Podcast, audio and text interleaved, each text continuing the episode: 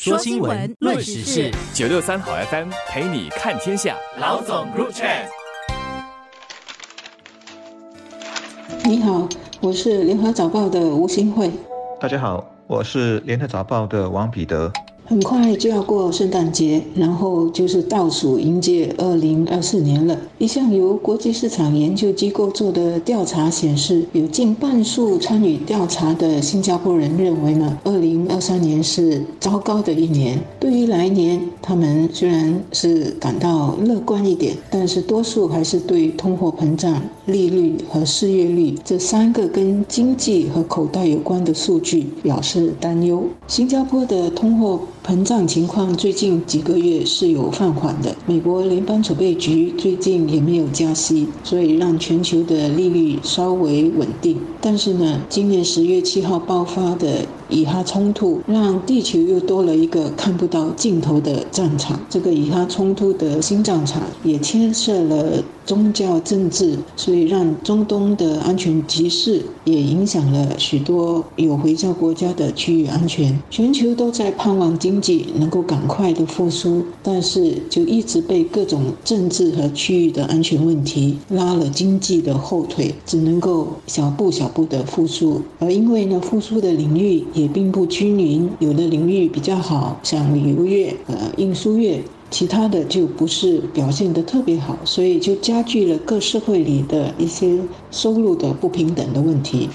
这年头几乎没有东西是不涨价的。其实这两三年来通胀率都很高，所以累积下来，现在你买的东西和三四年前比较，价格高出两三成，一点也不稀奇。前天也是啊，因为这两三年来房租起得太厉害了，逼得政府暂时性的调高房型比较大的主屋和私宅的租户人数顶线，希望缓解一些上涨的压力。否则再冲上去，那么租房的人都会吃不消。也许你。会说房东一定乐了，可以有多一些租金收入。但是近期收到税务局有关房地产税的短信的人都知道，今年要缴的税比以往多出许多，因为房产年值也起了。我要说的是。不只是柴米油盐，你生活所需的方方面面都变贵了。每个人都感觉得到啊，担子在加重。所以这个易普所的调查显示，近九成国人认为物价上涨速度会比加薪步伐快，让人追赶不上。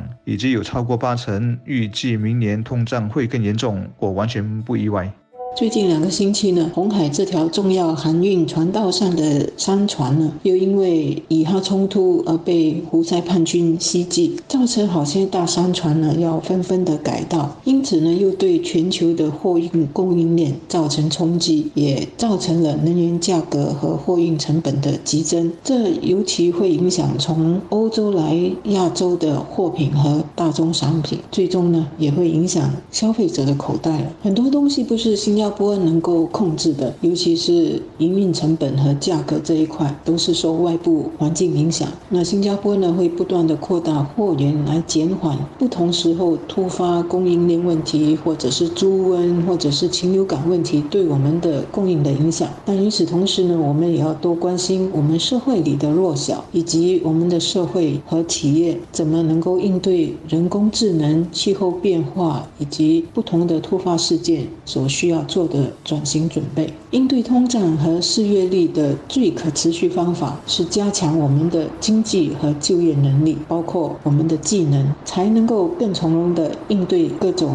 科技和世界的改变。否则呢，政府的救济来舒缓通胀压力，只是能够应急而已，不能够持久的。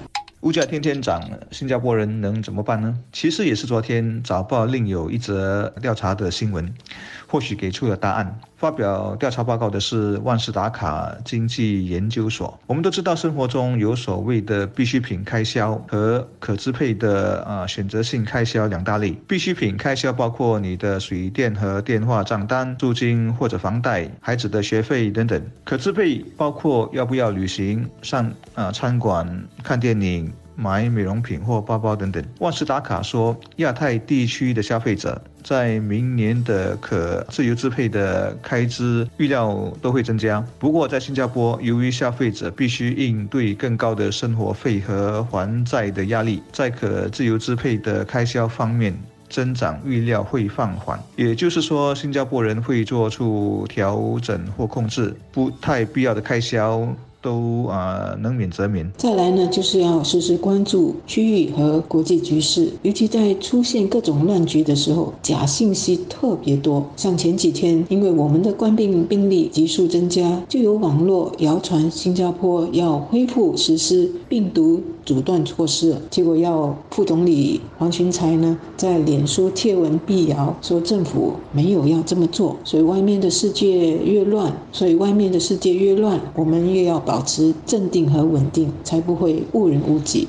其实还有更凑巧的，就是同样是昨天，还有第三份跟财富生活费相关的。报告做调研的是英国的《经济学人》杂志，因此也挺权威的。根据他的数据，新加坡人的人均 GDP 排名虽然位居全球第六，但如果算进成本差异以及工作的时长，排名就掉到第十五了。换句话说，新加坡人的高收入很可能是出卖更长时间换来的。当然，在世界上排第十五也不差，不必太气馁。只是以后也别老是沾沾自喜。就如我常说的，你家。女佣替你打十年工户，他老家的房子可能比你的还大，而且都还清了，而你的房子小。还得扛着贷款。回到易普所的调查中，国人担心的事态还很多，包括认为利率和失业率明年还会再上升，个人数据泄露会有新的全球疫情等等。不过有一点让我感到很诧异，就是认为今年是很糟糕的一年的人，百分比是四十八，比去年少了九个百分点。更重要的是，比起全球平均的啊七十八先。低了许多。显然，新加坡人普遍比去年乐观，也比全世界的人要乐观许多。我不知道情绪为什么会这么正面。无论如何，无论如何，正面总好过天天垂头丧气，觉得没有希望，没有未来。